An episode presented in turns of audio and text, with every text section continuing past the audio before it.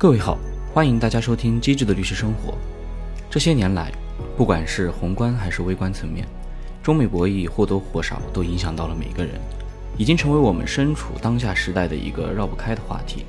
某一天早上打开新闻，你或许会看到美国又将中国的哪些企业放上了某个清单，或者采取了某些制裁措施。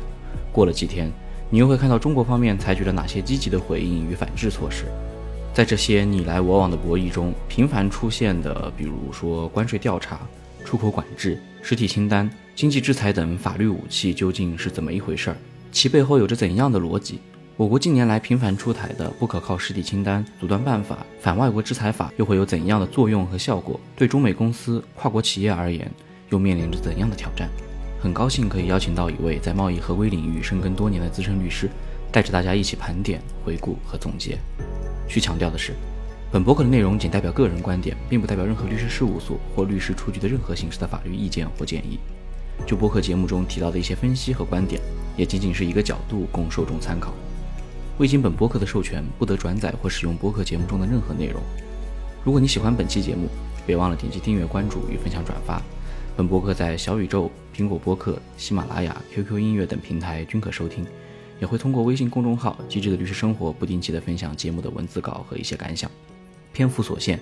如果你对这个话题有更多深刻的见解，或是有想了解的问题，也可以通过评论或联系方式多多反馈交流。有机会的话，后续节目会进一步探讨。话不多说，让我们开始今天的节目。不妨把这个视角倒回到，其实说五年前吧。最早，其实我印象中还是一八年的时候。美国做了一个比较激进的呃关税征收，然后可能就此而言，就是牵一发动全身的，开始了比较全面的后续一系列的这种交锋。大部分人吧，可能听到这个中美贸易战中间用到的一些法律手段，肯定还是比较陌生的。这是第一个做这期节目的初衷。呃，第二块其实主要也是想，其实就这两年国内比较活跃和新兴的贸易合规这个领域。以及在此过程中，律师扮演的角色可能有一些探讨。那于律师，我印象中你应该是在一八年的时候就接触到这一块贸易合规的相关领域了。那从你当时复盘的视角来看，一八年当时到底是发生了一个什么样的情况？对我确实是从二零一八年开始就从事贸易合规这个领域，然后当时最早最早确实是关税战是大家最关注的一个领域。我因为本身，我先介绍一下我自己的背景哈。我自己呃，研究生读的是这个国际经济法，然后我研究的领域也是这个国际的金融法、国际贸易法。然后在我们国际贸易法下，当时在学校读书的时候，都知道有个东西叫三零幺调查。这个其实是美国政府针对别国政府，就是它的可能一些贸易行为，它会启动一个这样的一个。就政策类的这样一个调查，看看是不是别国政府的这个贸易行为对美国的企业产生了一些不不公平啊，或者是这种对贸易有限制的这样的一些措施，就是一个以贸易保护为导向的一个调查。我是的。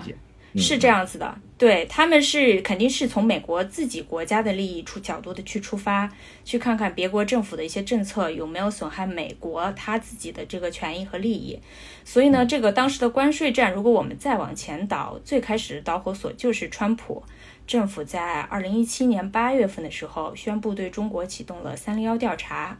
那这个三零幺调查启动之后呢，就因为它是有一个整个程序的。就是美国政府最强调程序嘛，他们大概花花了大概有五到六个月的时间做整个一个调查，最终是在二零一八年三月份发布了一个这个调查报告。调查报告的结论就是说，哦，在很多方面都对美国的商业经营造成了不合理、歧视性的限制措施，包括尤其是在这个技术转让还有知识产权方面，他他会认为。鼓励美国企业来中国投资，但其实呢，是用通过这种投资的行为，去强制美国企业去转让一些技术啊，转让一些知识产权啊，所以他们得出了这样一个结论。那得出这样的结论之后呢，他们下一步的措施就是我要对你中国出口、进口到美国的产品就加征关税。那这算是一个，就是他在三零幺调查报告结论之后呢，我要对你做的一个这样的一个措施。所以，当时从表征来看，就是美国对中国的这个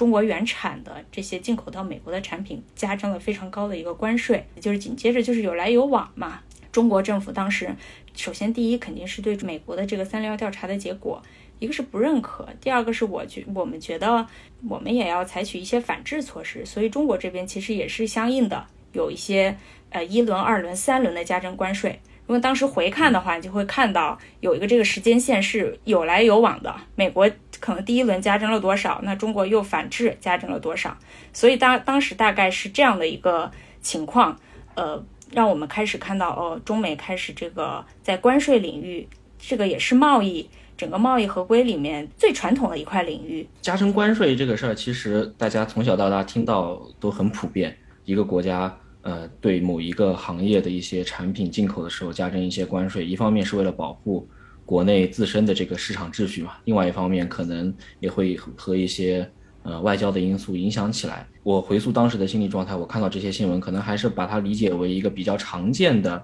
国际经济领域的一个贸易上的一些博弈。但后来就你会发现，就是自这个三零幺调查之后。仿佛我们看见的这个措施和法律手段就五花八门、眼花缭乱起来。这里面最为有代表的，其实就是美国方面的这个出口管制和相关的这种清单。我我感觉大部分人看到都还是比较懵的。刚刚的你的观察是非常准确的，因为三零幺调查其实它不是一个新东西。就像我跟你讲的，我们读书那会儿，就这是美国惯用的一个手段。而且，其实二零一七年，美国也不是第一次对中国启动三零幺调查。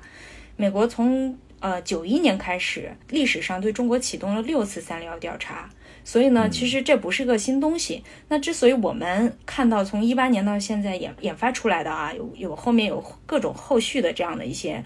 我我可以把它总结为是在我们国际贸易法下叫非关税的这样的一个壁垒相关的一些问题。那这个后续确实是有各方面的原因导致的。我觉得有，我们今天回看有各种各样的原因。我其实也想分享一些我自己的一些观察。你还有没有印象，在特朗普是当时的那个负责贸易政策的一个代表？我们叫美国贸易政策代表，是他们。整个负责整个贸易政策制定的最高最高级别的官员，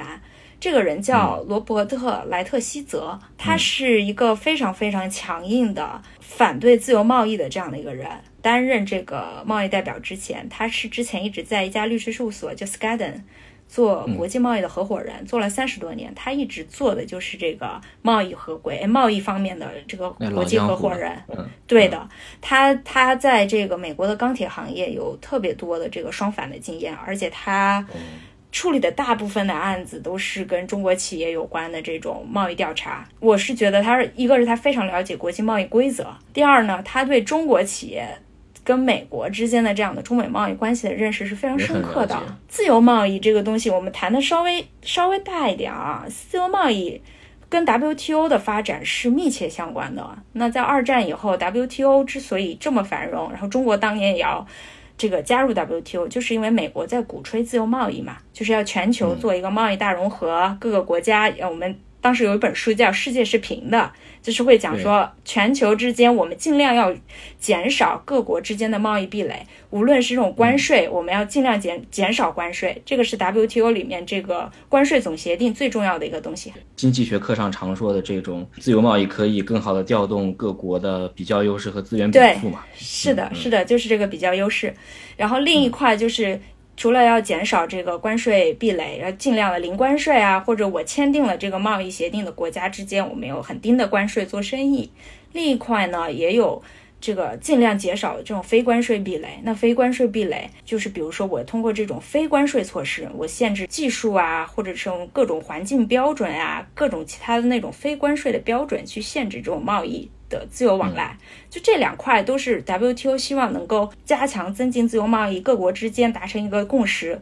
我们能够更以更低的成本做生意嘛。但是这个莱特希泽他本人是非常反对自由贸易的，然后又加上他是个保守派，所以 Trump 把他请去之后，大家都知道这也是美国他的那个贸易政策的一个代表的一个风向的转变。川普政府他自己可能。因为他本来其实他就是在国内要求这个 American First 这样子的一个一个制造业回流，对对，所以他本身就有这样的一个风向，然后加上他又请上请了一个这样的一个贸易代表来帮他制定贸易政策，我觉得是一个微观层面吧，可以看到整个贸易战的走向，从关税战开始，一直到往后发展，开始走向这个呃所谓现在我们叫贸易呃叫科技战呀、芯芯片呀这些领域，我觉得跟当时请的这个。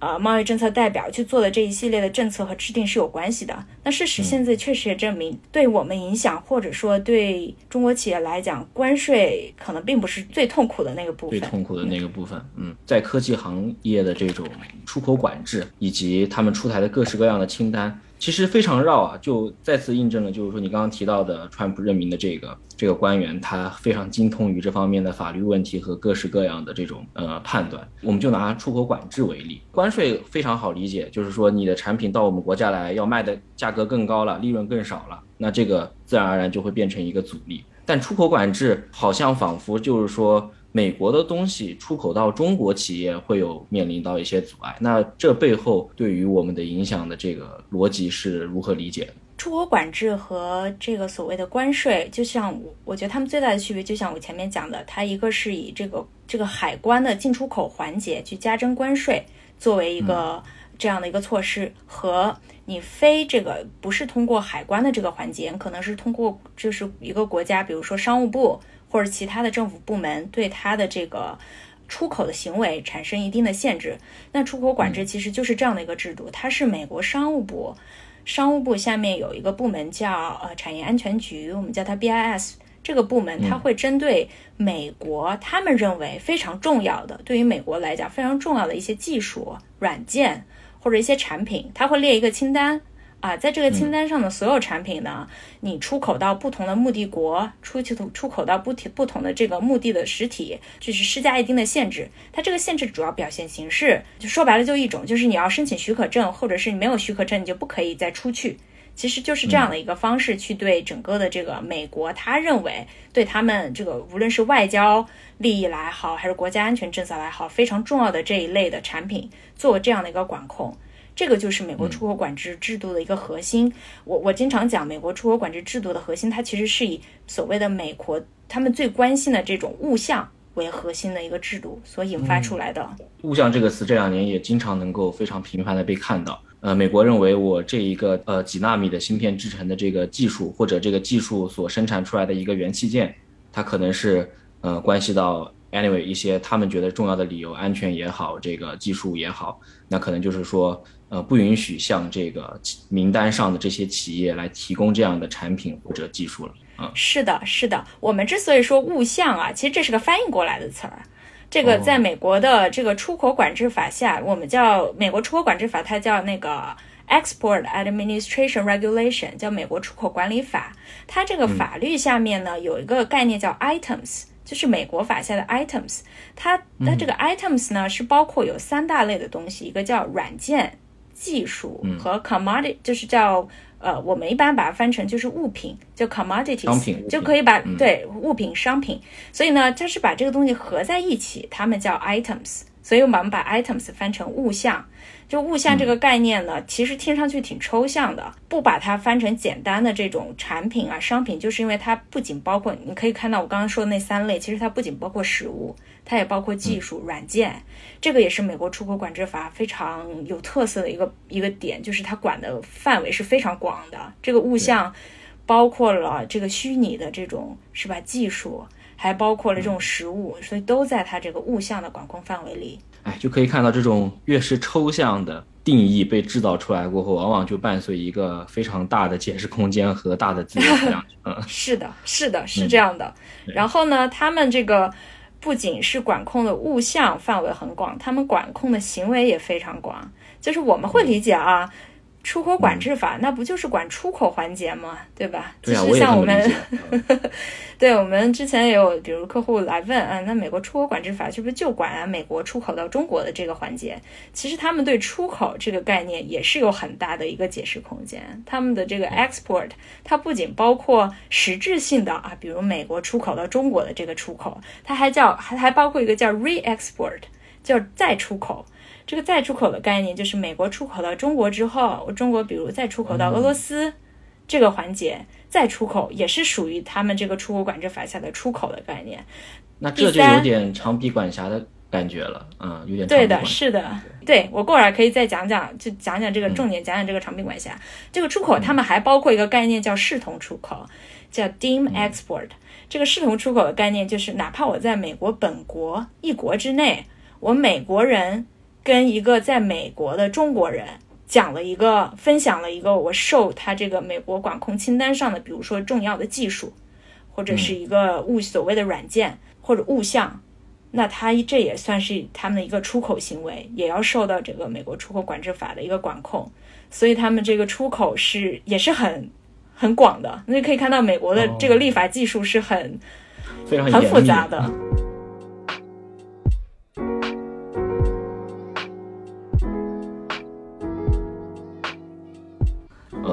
家的这些企业来讲，面对这种出口管制的清单和他们的这些一系列的。这种方案，那我们最直观的这个影响是不是就是我某些高科技的一些产品要用到这些美国生产的软件也好、技术也好，是不是就现在他们就没法没法这么干了，就没法生产这些产品了？如果是这些公司被不幸的加入了这个实体清单，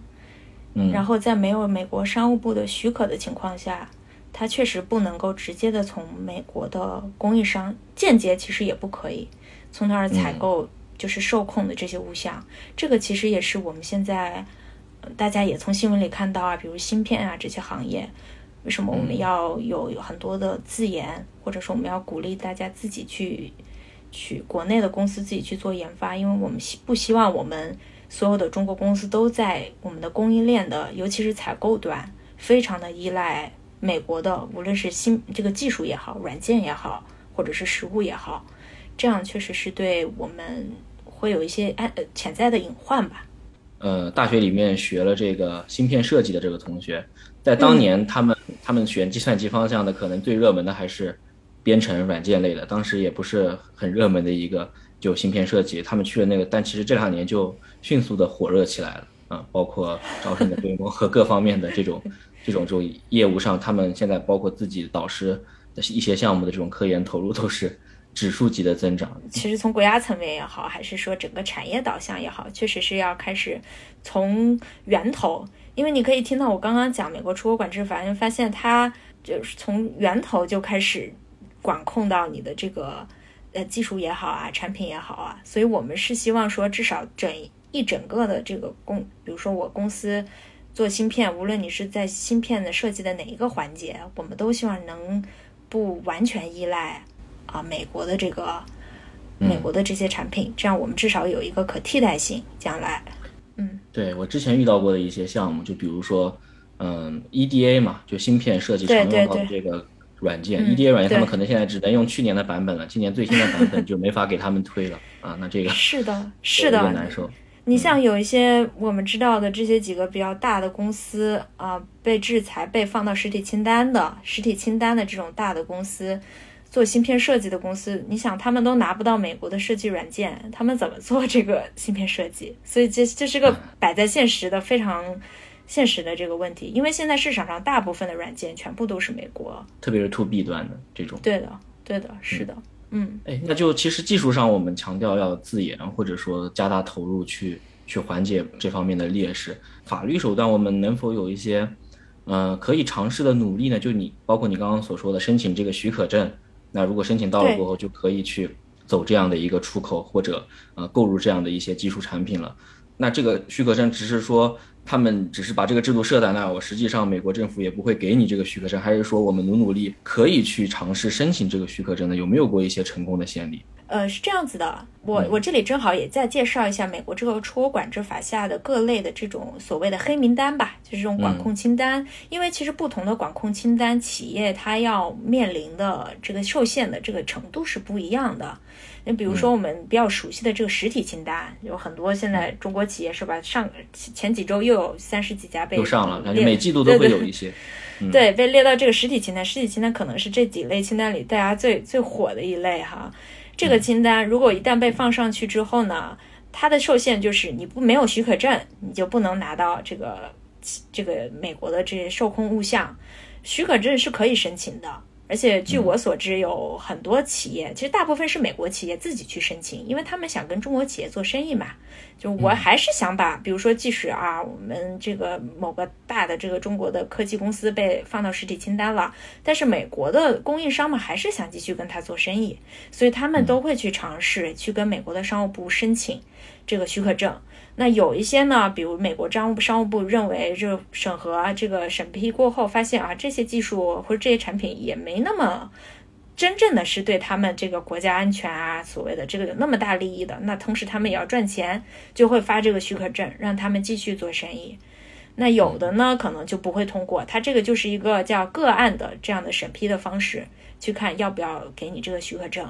所以实体清单拉上去之后呢，并不意味着你这就对你这个企业宣判死刑了，就没有这个这个概念。只是说拉上去之后呢，你的美国直接采购的供应链受了一些影响。那这个影响你可以通过申请许可证的方式去缓解，也可以通过我不依赖你美国供应链去缓解，对吧？我自研，我去采购欧洲的，采购其他国家产品也可以的。所以就是，虽然现在咱们已经有这么多的中国企业在实体清单上了哈，这并不意味着说都是对他们宣判了死刑啊，或者是有有那么大的一个一个影响。这个是实体清单。然后我可以再介绍一下，以出口管制下黑名单制度还有两类清单，分别是可以把它理解成属于一一类比实体清单威力更低一级的，叫呃未经核实清单，我们叫它 UVL，就是 Unverified List。这是一个比实体清单威力更轻一点的。用大白话讲，这个意思就是美国政府认为你这个企业拿了我们的受控物项，我觉得你有风险，我觉得你可能拿着这个物项会去干一些违反我们这个美国出口管制政策的一些行为。但是呢，他又没抓到实锤，他就会把你放到这个 UVL 上去。这个 UVL 放上去之后呢，它的这个后果没有实体清单那么严重。但是，而且企业是很容易去申请，去跟美国政府去申，呃，比如说发一个这个信函呀，去跟他解释啊，说你们对我之前的这个有误解，我们拿着你的产品没有就是做违规的使用，我们是怎么怎么样的一个使用方式。那其实这样解释完之后，很多企业都从这个 UVL 上就直接被移除出去了。所以放在这个未经核实清单，它的后果没那么严重一点。然后另一类清单呢，是比实体清单更加严重的一类清单，这个叫啊被拒绝交易清单，翻译过来中呃英文叫 denied person list。这个意思就是被放到这个清单之后呢，就没有任何的许可空间了。你放到这个清单上之后呢，就任何的跟美国的公司的这种交易，任何的这个美国物项都不可以取得。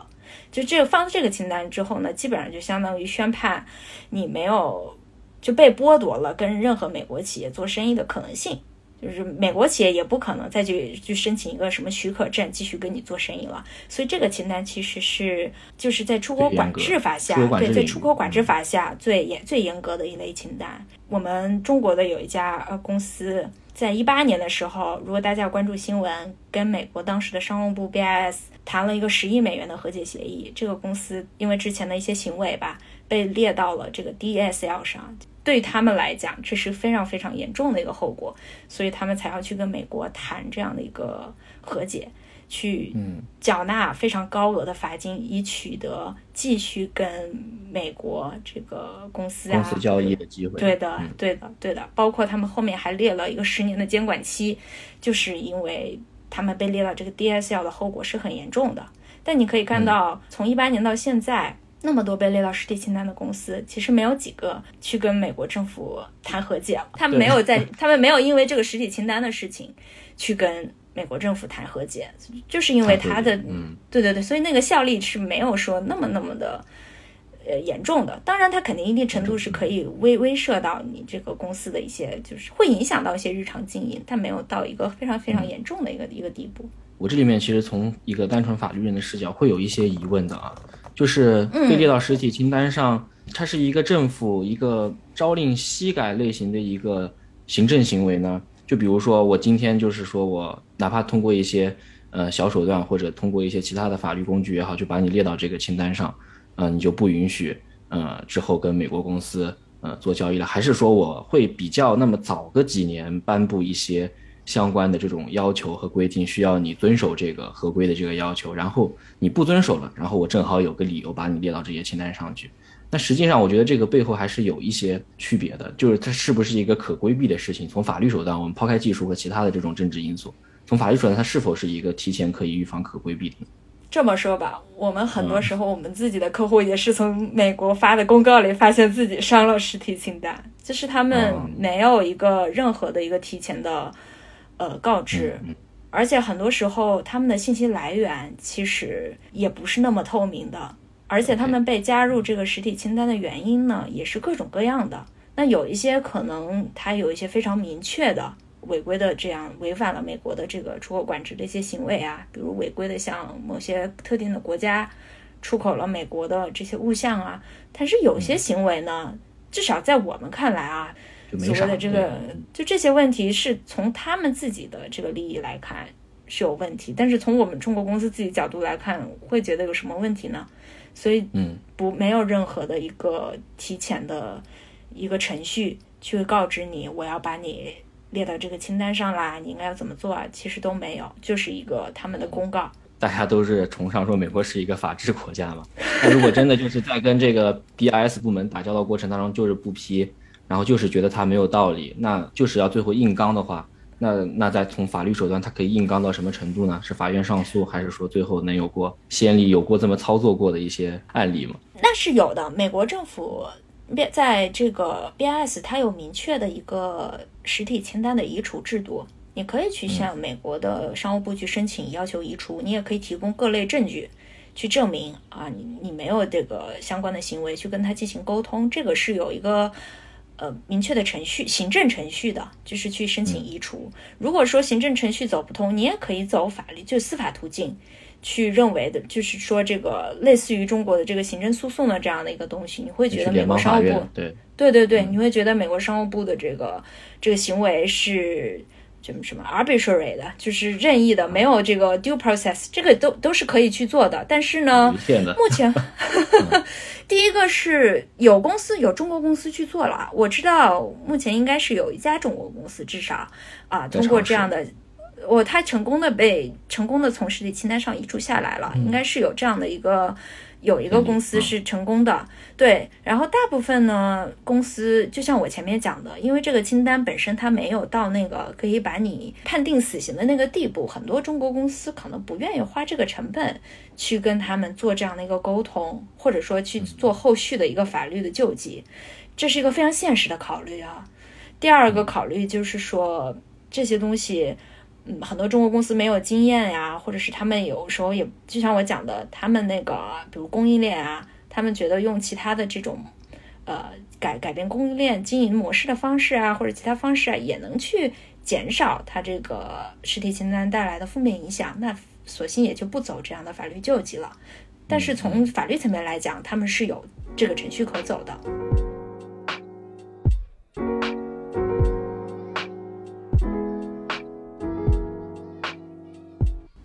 制裁和出口管制总是放在一起讲。现在咱们中国有时候看新闻里啊，就讲都讲制裁。其实有时候制裁这个概念，呃，放在法律项下不太一样。对对对，放在法律的这个体系里面，经济制裁和这个出口管制，它是完全是两个不同的领域，它也是有两个不同的这个法律的美国的行政机构在负责的。确实是，也是现在。从美国层面来讲，在主力发力的一个部门，他们也时常的会针对中国、针对我们国家的这个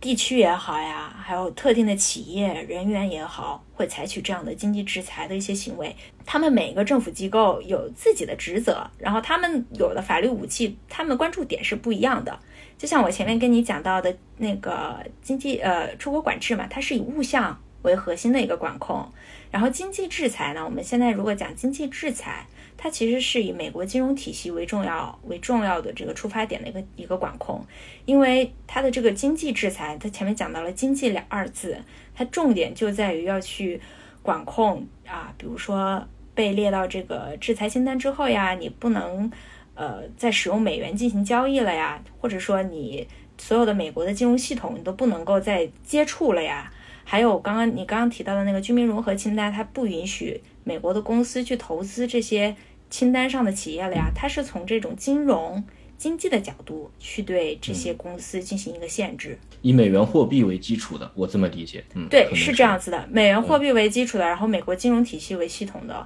这个是呃美国的这个经济制裁最大的一个特点，也是它能产生实质性作用的一个最大的特点。我们前面也其实也提到长臂管辖这个事情嘛。就是你可以看到，为什么我刚刚提到我们提到那个出口管制法下，它的长臂管辖就是它除了管自己本国的，它还能管其他国家再出口到其他国家的，那就是原原因就在于它能管控它的管控目的出发点是它的美国产品，他觉得只要是我的产品，你无论流经到世界上哪个国家，我可能都要管你。然后在经济制裁下呢，它的这个长臂管辖就在于它的美元美元货币，不能用美元结算。嗯，对对，你哪怕是两个。企业之间，你们中间没有一个是美国公司，你也不在我们美国做生意，但是你使用了我的美元，那我就可以管你。比如说把你账户冻结，或者就是说其他的一些金融上的手段。嗯，对的，对的。而且因为现现现在全球的金融体系其实还是蛮依赖美国的，无论是你货币结算是用美元，还是说有大量的金融机构其实都在美国会有这样的，就代理行啊、分行啊。所以你如果把它从这个美国美元的美元的金融系统切除出去了，其实对于现阶段的很多的国家的金融体系来讲，都是一个很大的一个一个冲击。这也是为什么它的经济制裁会有很大的一个威力的一个原因。嗯，对。但这里面其实我是还是想顺着去探讨一些问题的。如果说呃，我美国这个国家它就是很厉害，或者就是说各方面金融体系很厉害，美元就是全世界都在用。那我不允许你跟我美国公司做生意，你不能允许我，呃，那个用美元。那似乎还有那么一点点道理。那起码这个货币是人家的嘛。但其实我们能看到，其实除了这种制度以外，他们似乎要管得更宽一点。这里面其实也就是会涉及到一级制裁和二级制裁这样概念的一个区分。大家很多时候指责，其实就是说我不光要管你美元，可能就是说，呃，不光要管你这个国家，可能还要。呃，以一个更广泛的范围，就是说管你这个国家和其他国家的一些交易，对，那这个是怎么理解的？就比如说，可以从两种制裁制度的区别来可以展开聊聊。对，对的，美国经济制裁下面确实分成一级制裁和二级制裁。一级制裁就像你讲的，我还可以理解一点，对吧？因为它是一般是涉及到有美所谓的美国连接点的一些。呃，交易或者说一些行为，比如说我用了美国产品啊，就是我厉害了，我不允许你跟我做生意，你不允许用我的东西，那还有还可以理解一点啊，嗯，对对对，然后它的这个二级制裁是被很多很多国家所诟病的，包括欧盟也是一直在认为美国的这个二级制裁是违反国际法的，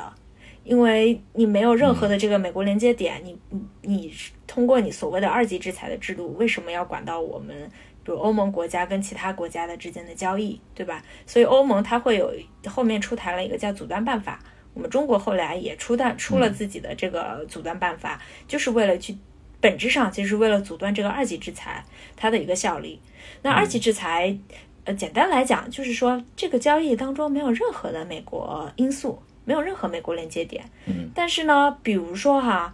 你只是跟一个被美国制裁的实体进行了交易。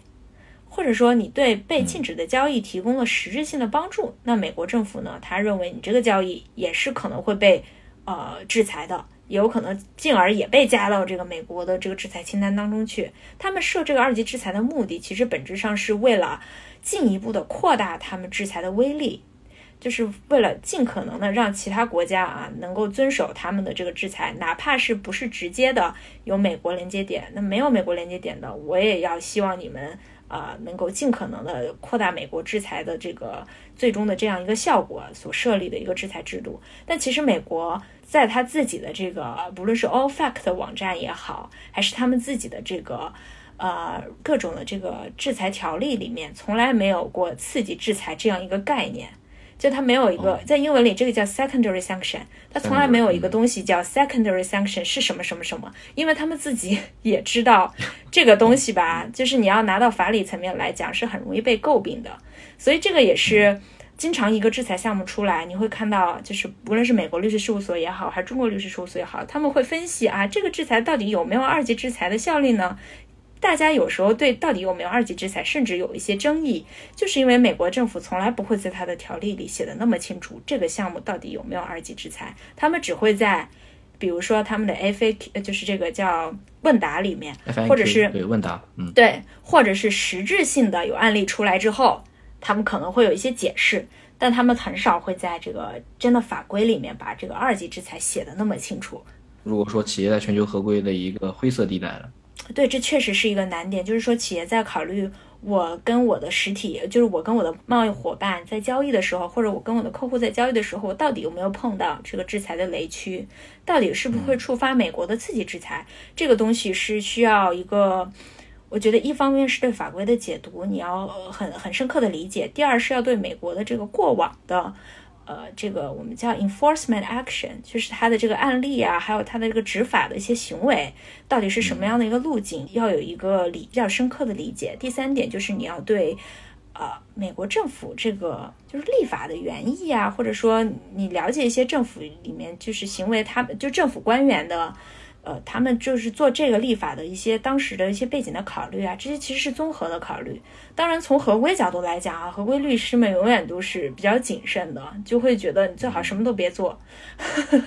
那你就说，那你现在要要要要要不要跟俄罗斯做生意呢？那其实就是一个很具体的问题嘛。是的，就是这样子的。然后俄罗斯制裁出来之后，大家纷纷提到有个东西叫寒蝉效应嘛，就是讲说很多企业都很害怕。而且在合规领域，我们还有个词叫 over compliance，叫过度合规。就是很多时候，其实人家美国或者说这个法规本身也没有禁止，但因为我很害怕，啊，会产生一些其他的这个其他的问题，我就是干脆就什么都不做了。那确实也有这样的企业去做这样的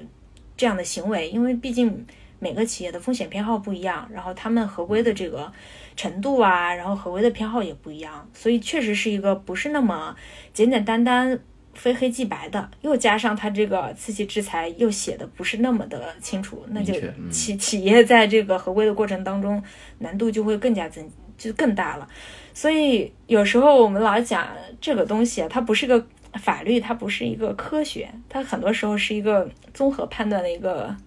一个一个艺术吧，我们觉得它是一个 art，not a science。我觉得就是把各种的这种文字经验，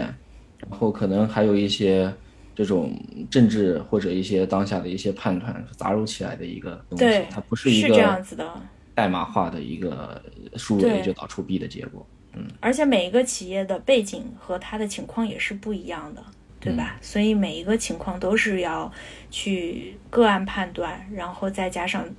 这个不论是律师也好，或者是你合规专业人员也好，对这些对这些问题的认识和判断。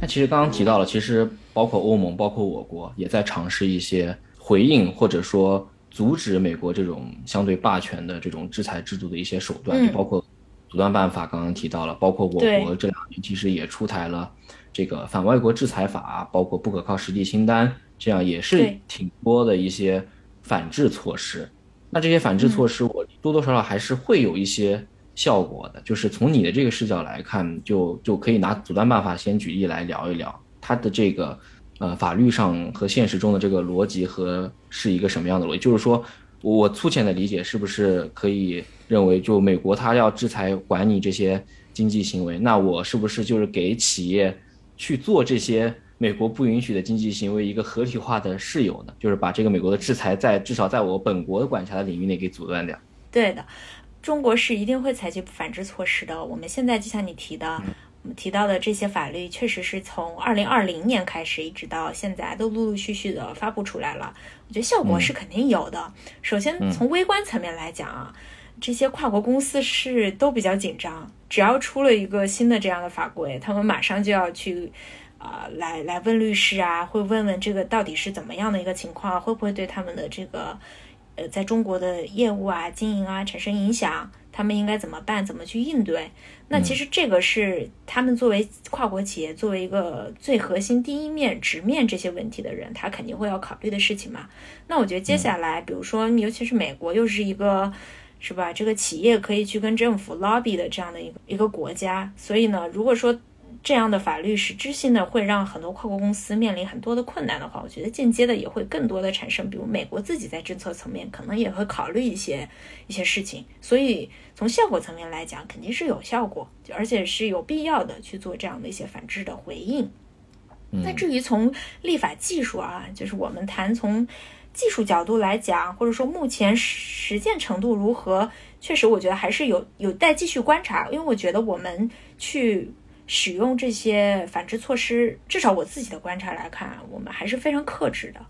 不是说要把这个这个所有的遵守了美国制裁法的这些公司我都拉到所谓的阻断办法下面的这些情况限制的情况里面。我们还是会希望有更多的就是跨国公司来中国做生意嘛，所以不可能说有那么一个极端的一个反应，就是要一定要极端的二选一。确实是现在。我觉得这个面临两难的境地，这个这这个情况是存在的，而且我我感觉会越来越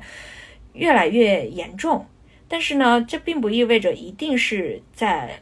这个非黑即白的当中去二选一。我觉得还是有一些可以去在实务中，我觉得会有一些相对灵活一点的这个处理方式，可能嗯，对，而且阻断办法就这个办法本身而言。这个办法要产生实质性的效果，它是需要商务部发一个具体的禁令。就这个禁令发布之后呢，企业才有一个依据去遵守这个禁令。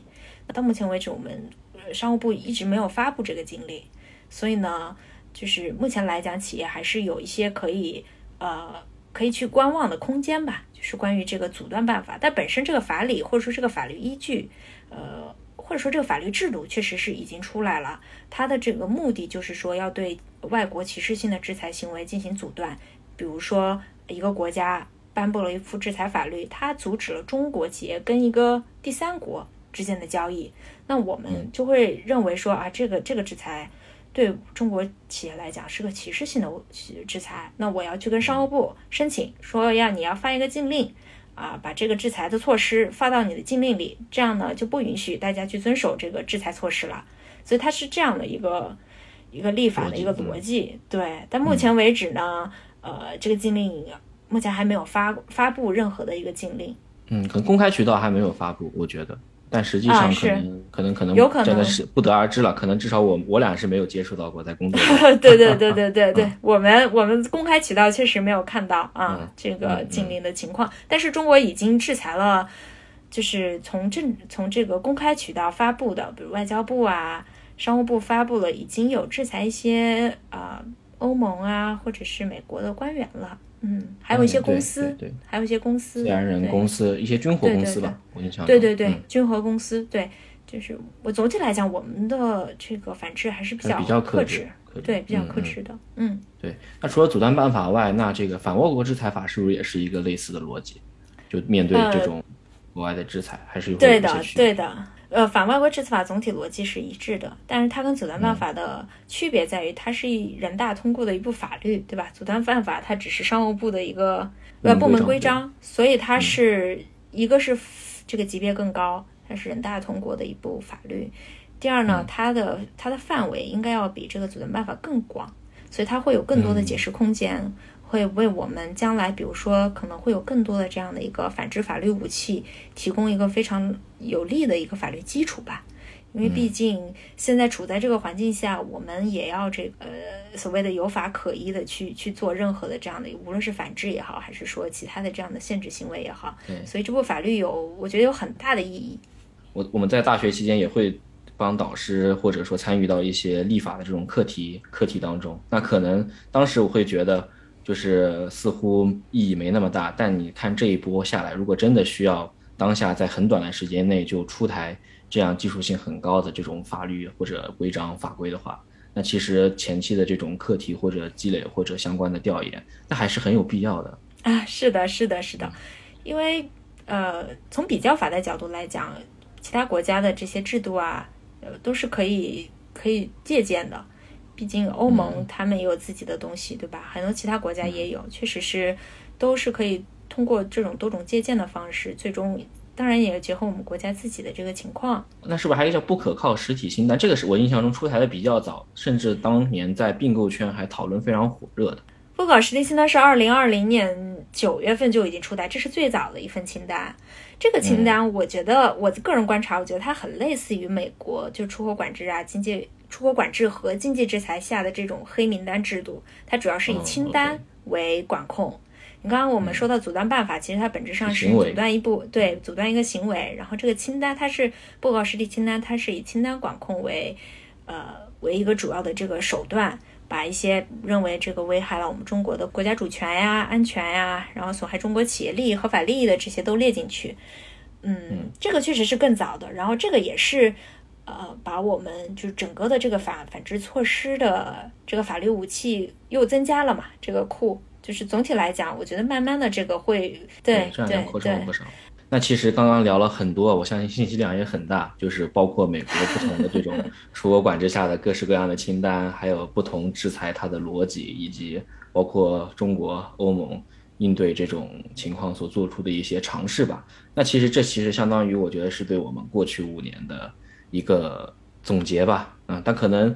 嗯，聊的没有说一些事情，可能也没有办法聊的特别的详细跟细致，但我觉得他已经比较能够以一种通俗化的。感觉跟大家，啊，去说这是到底是怎么一回事儿，以及它背后的这个逻辑跟落到的结果，它究竟是一个什么样的情况？我觉得还是挺有帮助的。对我来讲，过去五年你要回顾一下的话，一个是它跟我的工作密切相关，第二个呢，确实是它也跟整个的这个世界的局势，还有这个两国之间的关系也是密切相关的。你会从微观层面，你也能看到。这些企业会因为啊，美国今天发了一个新的规定，明天又发了一个新的清单，对他们的这个影响，我我觉得无论对中国公司在国际化的过程当中，或者是外国公司在中国经营的过程当中，接下来都会面临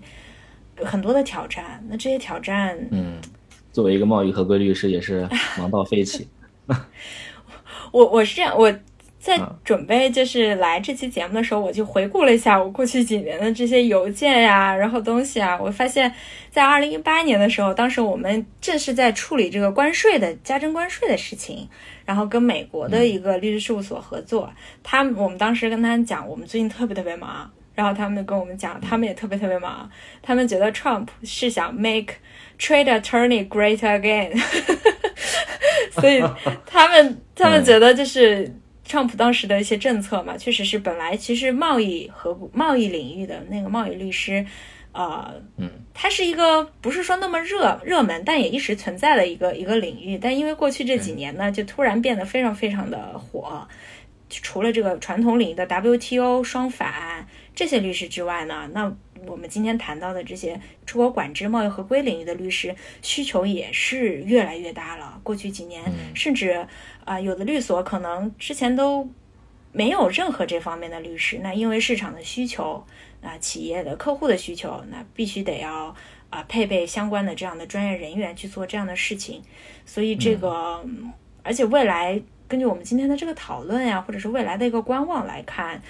我觉得这方面的需求或者这方面的市场应该还是一直有这个存在的空间的。一旦是美国的这个出口管制、经济制裁，它已经都非常明确的摆在现在台面上来跟你这个中国公司去去进行一定的这样的一个呃交讨价还价，对讨价还价的一个过程了，对吧？那所有的中国企业，嗯，包括外国公司，它都要面临着比之前要更高的一个。注意义务和更高的对这些法律的了解，做生意也好，还是说你你打交道也好，其实都要都要开始有这方面的知识了。其实之前跨国公司还是一直都有的，尤其是美国公司，他们的贸易合规部门其实一直都有去做这方面工作的相关人员。但中国公司之前可能更薄弱一点，尤其是国际化程度没那么高的中国公司。